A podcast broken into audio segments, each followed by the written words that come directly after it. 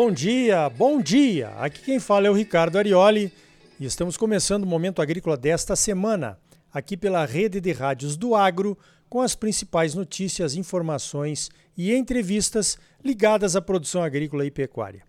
O oferecimento é do Sistema Famato Senar, Sistema Sindical Forte e Agropecuária Próspera, e Cicred. Gente que coopera cresce, venha crescer conosco, associe-se ao Cicred. Vamos às principais notícias da semana? Então veja essa. O grupo Amage, um dos maiores grupos de produção de grãos e fibras do Brasil, anunciou a compra das operações brasileiras do grupo argentino El Tejar, ou Hoteliar na tradução para o português. O grupo Amage, que já era gigante, vai incorporar mais 62 mil hectares de terras de plantio a capacidade de produção do grupo vai subir 34%. O valor do negócio não foi divulgado. O grupo argentino Hoteliar produz soja, milho e algodão em 14 propriedades, localizadas em oito municípios de Mato Grosso. São 34 mil hectares de áreas próprias e 28 mil hectares de arrendamentos. O namoro já vinha acontecendo faz dois anos e eu nem sabia de nada, né? O grupo Amage tem um foco importante em produção de soja não transgênica para o mercado europeu e também produz soja certificada para a sustentabilidade socioambiental. Essa é uma tendência mundial, aquele famoso ESG, do qual já falamos muitas vezes aqui no programa. Produção com sustentabilidade ambiental, social e transparência na gestão. Todos os produtores de soja poderiam fazer o mesmo? Certificar a sua soja? Eu acho que sim. O programa Soja Plus, idealizado pela AproSoja Mato Grosso em 2011, em parceria com a Abiov, do qual eu participei ativamente desde o começo, está completando 10 anos. O caminho natural teria sido se transformar numa certificação inclusiva para todos os associados da AproSoja. Estávamos tratando disso com os europeus, com os quais assinamos um memorando de entendimento. Por que parou? Parou por quê? Pois então, tem que perguntar lá na AproSoja, né? Parece que aqui em Mato Grosso o Soja Plus vai mudar até de nome. Vai ser Soja Legal. é bem assim que se apaga o passado, ok? Uma pena. Mudamos de assunto, então veja esta. Na semana passada, eu participei de uma reunião com o Ministério da Agricultura representando a CNA, a nossa Confederação de Agricultura e Pecuária do Brasil para tratar do pedido de prorrogação das datas do zoneamento do milho, que está com o plantio bem atrasado. Seria uma forma do governo incentivar o plantio, mesmo atrasado, e dividir o risco com os produtores, esticando a vigência do seguro. Mas nada é simples quando se trata de burocracia e contratos já assinados, né?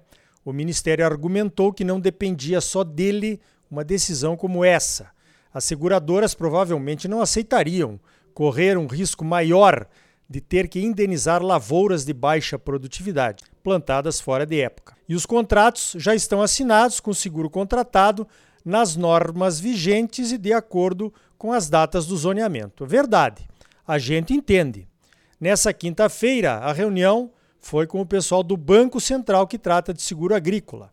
Durante a reunião, o Ministério anunciou o que já esperávamos é impossível estender o prazo do zoneamento nessa safra. Em resumo, os produtores terão que fazer o que já estamos acostumados a fazer: correr os riscos da safra sozinhos.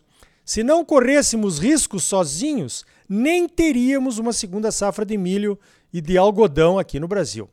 Desenvolver a segunda safra foi risco puro, né? Hoje a segunda safra de milho é a safra de milho mais importante do Brasil mérito dos produtores inconsequentes que resolveram correr riscos sozinhos. Mas mérito não serve para mudar cláusulas de contrato. O que ficou desse pedido de extensão do zoneamento foi a nítida percepção do governo, das entidades e de outros interessados que precisamos aperfeiçoar o mecanismo do seguro para termos uma opção para casos em anos anormais, como esse que estamos vivenciando colhendo soja ardido e ainda plantando milho em 13 de março. Né? Algumas sugestões já foram colocadas na reunião de quinta. talvez um novo degrau na taxa de risco, que é calculada pela Embrapa, que é a autora do zoneamento. Um degrau de 50% de risco seria bem interessante para anos como esse. Hoje o risco varia de 20 até 40%. Esse novo degrau seria uma forma de incentivar os produtores a plantar o milho mesmo fora de época, pois o Brasil está precisando. A Conab e o IBGE já reduziram as suas previsões de safra de milho nos boletins dessa semana. Os estoques serão apertadíssimos e há uma previsão de aumento do consumo interno de milho para a produção de carnes. Mas pode ser que não aconteça nada, né? pois a produtividade é ainda uma previsão e um risco é um risco. Pode chover bem e todo mundo fica contente. Né? Com os atuais preços do milho, algumas atividades já estão com problemas para continuar produzindo. A produção de leite é uma delas. Aves, ovos e suínos vêm a seguir. Em tempos de pandemia e desemprego, o mercado interno não suporta aumento de preços em itens básicos da alimentação da população mais atingida. Como incentivar o plantio então? Bom, na verdade, os técnicos do Ministério e do Banco Central sabem que os produtores compraram os insumos e que vamos plantar. Sabem que os preços estão altos, então sabem que nós vamos tomar o risco, como sempre fizemos. Bom, de qualquer forma, será implantado um grupo de trabalho para estudar formas de aperfeiçoamento do seguro agrícola. Se fôssemos produtores americanos, estaríamos acionando o seguro pré-plantio, que eles têm por lá quando não conseguem plantar na época certa. Será que algum dia teremos alguma coisa parecida por aqui? Talvez não. Para o país é importante que se plante o milho, mesmo com alto risco de chover menos, colhermos menos e não conseguirmos pagar o custo de produção. Qualquer quantidade colhida de milho é importante para o Brasil. Viva o produtor brasileiro, que corre riscos faz malabarismos e se joga sem rede de proteção. Viva! Pois então, eu sugeri na reunião que, como estamos plantando fora da época do zoneamento e, portanto, não teremos direito ao seguro, o dinheiro do seguro que foi pago quando contratamos os financiamentos deveria ser devolvido aos produtores. Parece que tem um mecanismo de devolução, mas é meio burocrático, né? Poderiam pelo menos desburocratizar. Embora eu duvide que depois de pago alguém vai devolver alguma coisa para produtor aqui no Brasil.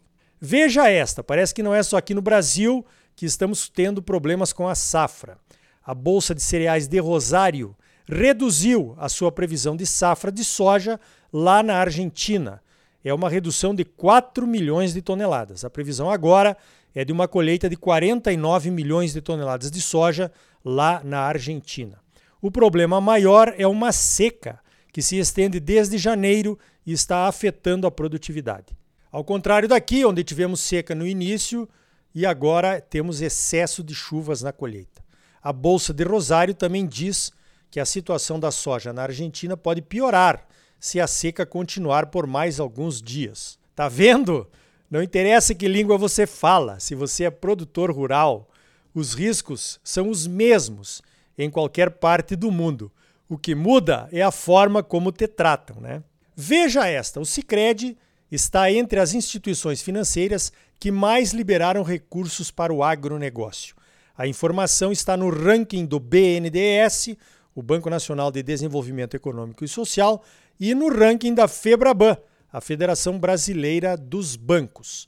No ranking do BNDES, o Sicredi aparece em primeiro lugar em operações realizadas para pessoas físicas e também nos repasses dos programas agrícolas do governo federal. O Sicredi também aparece na primeira posição em concessões de crédito via BNDES para o Pronaf Investimentos, para o Inovagro, para o Moderagro e para o Pronamp Investimento.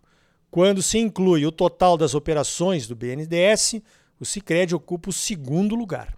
No ranking Febraban, o Sicredi aparece como a segunda maior instituição financeira na concessão de crédito destinado ao agronegócio no ano passado, 2020. Os valores emprestados pelo Sicredi chegaram a 31 bilhões e meio de reais. Esse valor representou 9% do saldo total dos financiamentos concedidos aos produtores por todas as instituições financeiras no ano passado.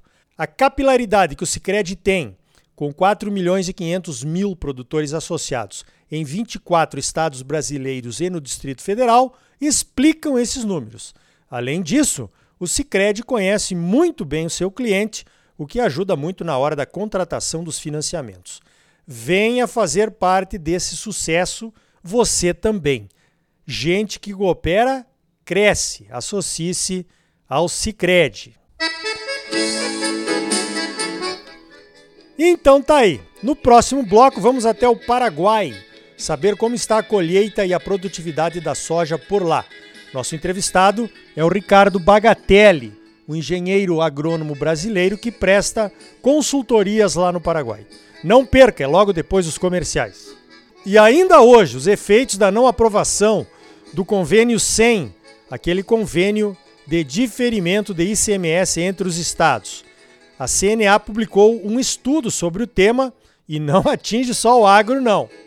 E mais, o biodiesel pode ser parte da solução para o aumento da arrecadação de impostos nos estados. Mas parece que os governadores ainda não viram essa oportunidade. E aí, tá bom ou não tá? É claro que tá bom. Você só merece o melhor. Então não saia daí. Voltamos em seguida com mais momento agrícola para você, no oferecimento do Sistema Famato Senar, Sistema Sindical Forte e Agropecuária Próspera e do Sicredi. Gente que coopera cresce. Venha crescer conosco. Associe-se ao Sicredi. Voltamos já. Música